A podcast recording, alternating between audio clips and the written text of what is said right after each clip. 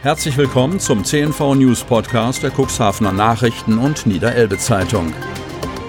In einer täglichen Zusammenfassung erhalten Sie von Montag bis Samstag die wichtigsten Nachrichten in einem kompakten Format von sechs bis acht Minuten Länge. Am Mikrofon Dieter Bügel. Mittwoch, 28. Oktober 2020.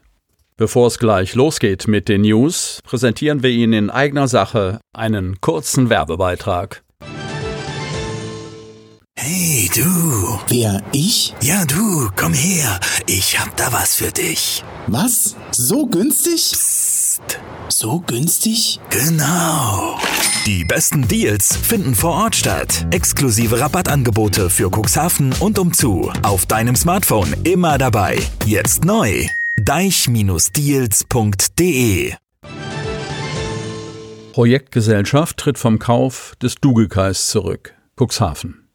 Der Vorstand der Siedlungsgesellschaft Cuxhaven AG, Peter Miesner, teilt mit, dass die Käuferin des Grundstücks am Dugekai, die Dugekai Projektgesellschaft, vom Kaufvertrag zurückgetreten ist. Die Dugekai Projektgesellschaft habe bis vor kurzem erfolgreiche Gespräche mit mehreren Hotelbetreibergruppen geführt und hatte beabsichtigt, mit dem Inkrafttreten des Bebauungsplans 161 eine Baugenehmigung für ein Hotelgebäude auf dem Eingangsgrundstück am alten Fischereihafen zu beantragen. In den vergangenen Wochen hätten sich die Hotelbetreiber jedoch wegen der Corona-Pandemie und deren unklaren Folgen für Hotels und Gastronomie aus wirtschaftlichen Gründen zurückgezogen. Nach Information des Aufsichtsratsvorsitzenden der Siedlungsgesellschaft Oberbürgermeister Uwe Santier, der diesen Rücktritt außerordentlich bedauert, wird sich der Aufsichtsrat in Kürze darüber abstimmen, wie das Verkaufsverfahren nun fortgesetzt wird. Sperrstunde belastet die Gastronomie. Cuxhaven. Mit dem Überschreiten der Marke 35 bei der Infektionsquote für den Landkreis Cuxhaven gilt seit Montagabend auch eine Sperrstunde für Gaststätten. Die Infektionsquote ist am Dienstag auf 43,93 gestiegen, liegt also noch unter dem kritischen Wert von 50, der weitreichendere Vorkehrungen nach sich zieht. Die Corona-Ampel steht im Cuxland auf Gelb. Wie bewerten Gastronomen die Einführung der Sperrstunde, die von 23 Uhr abends bis 6 Uhr morgens gilt? In der Kasse werde sich die Sperrstundenregelung bemerkbar machen, befürchtet Benito Sarakinos Vasquez. Der Inhaber eines Cuxhavener Lokals rechnet mit Umsatzeinbußen von mehr als 30 Prozent. Das Nachtgeschäft sei für ihn erheblich, sagt Sarakinos, nicht zuletzt an den Wochenenden. Man schenkt uns Gastronomen offenbar kein Vertrauen, ärgert sich der Cuxhavener Gastronom Jan Fitter, der davon spricht, dass die Politik anderen Branchen schließlich ein gerüttelt Maß an Eigenverantwortung zubilligt. Ein bisschen mehr Entscheidungsfreiheit hätte ich mir da schon gewünscht, sagt der Unternehmer, der am Dienstagmorgen 60 Mitarbeiter über die Konsequenzen der neuen Corona-Warnstufe in Kenntnis setzte. Dass die am Montag in Kraft getretene Regelung einen Sturm der Entrüstung ausgelöst hat, kann Christian Kamp, die Hoger Stadtverbandsvorsitzender, nicht bestätigen. Der Begriff Sperrzeit sei zwar ein Krisenterminus, räumte Kamp ein, warb aber dafür, vernünftig mit der Situation umzugehen. Auf die Frage, wer die Sperrzeit überwacht, antwortete die Polizeiinspektion, wir haben uns angesichts der Corona-Entwicklung darauf eingestellt, mehr zu kontrollieren, sagte die Leiterin des Einsatz- und Streifendienstes Ilka Freihardt. Sie ließ erkennen, dass Kolleginnen und Kollegen mit Augenmaß, aber durchaus akribisch auf die Einhaltung der vom Land herausgegebenen Corona-Verordnung achten. Millioneninvestition in Hemmorer Erdgasanlage geplant. Hemmor hinter den Kulissen ist schon viel über die Pläne der Firma Procon gesprochen worden, in Hemmoor für rund 15 bis 16 Millionen Euro eine Anlage zu errichten, in der aus Gülle und Mist Erdgas entsteht.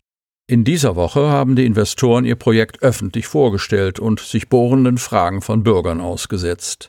Das Projekt sieht vor, auf einem zwei Hektar großen Gelände eine aus sechs Behältern und einer Halle bestehende Biogasanlage zu bauen, in der Gülle und Tretmist aus der Rinder-, Milchvieh- und Geflügelhaltung so verwertet werden, dass am Ende Biomethan in Erdgasqualität entsteht, das dann ins normale Erdgasnetz eingespeist wird. Im Gegensatz zu vielen Biogasanlagen auf bäuerlichen Betrieben sollen keine nachwachsenden Rohstoffe wie Mais oder Getreide verwertet werden. Insgesamt handelt es sich um eine Menge von 36.500 Tonnen pro Jahr, die die Firma zum Betrieb der Anlage benötige. Freie Fahrt für die Weiterentwicklung in Lamstedt. Lamstedt. Es ist zwei Jahre her, dass der Rat der Samtgemeinde Börde Lamstedt den Plan für das neue Baugebiet Pfennigsblöcke abgesegnet hat. Auf einer Fläche von gut drei Hektar ist so viel Platz geschaffen worden für 30 Bauplätze, eine Erschließungsstraße, einen Kinderspielplatz und ein Rückhalte- bzw. Versickerungsbecken für Oberflächenwasser. Möglich geworden ist diese dörfliche Weiterentwicklung, da der ehemalige Landeigentümer Bernd Lünsmann seine Fläche in Ortsnähe an der Feldstraße zur Verfügung gestellt hat. Lünsmann war genau wie die Ehrenbürgermeister Werner Otten und Werner Mein sowie der aktuelle Samtgemeindebürgermeister Holger Meyer zur offiziellen Einweihung des Baugebietes eingeladen. Gemeinsam mit Manfred Knus durchschnitten sie das blau-gelbe Band der Gemeinde Lamstedt und gaben damit die Baustraße für den Verkehr frei. Fluss knabbert stark am Deichvorland. Osten. Mit der Begehung des Deichabschnitts zwischen der Rönne und Neuen Schleuse endeten die Herbstschauen beim Deichverband Keding-Osten mit Sitz in Drochtersen am rechten Flussufer. Insgesamt wurden rund 75 Kilometer Deich an der Oste von den Aufsichtsbehörden der Landkreise Cuxhaven, Stade sowie Rothenburg unter die Lupe genommen und für schaufrei erklärt. Problematisch in Bezug auf die Tierhalter ist das verstärkte Auftreten des Jakobskreuzkrautes am Deich. Es kann bei Schafen und Rindern schon in geringeren Mengen zu Leberschäden führen. Hier wird der Deichverband zusammen mit seinen Bewirtschaftern nach einer Lösung suchen. Diese ist auch im Bereich der Rönne dringend erforderlich, denn hier knabbert die Oste mit einem enormen Tempo am Vorland und hat an einigen Stellen den Deich fast erreicht. Dies stellt eine große Gefahr für die Standsicherheit des Deiches dar, sagte Oberdeichgraf Dr. Albert Böhlke und appellierte an den zuständigen NLWKN für eine kurzfristige Abhilfe zu sorgen. Viel Arbeit kommt auf die Verantwortlichen des Deichverbandes in den kommenden Jahren beim Bau des neuen Schöpfwerkes am Burgbeckkanal zu.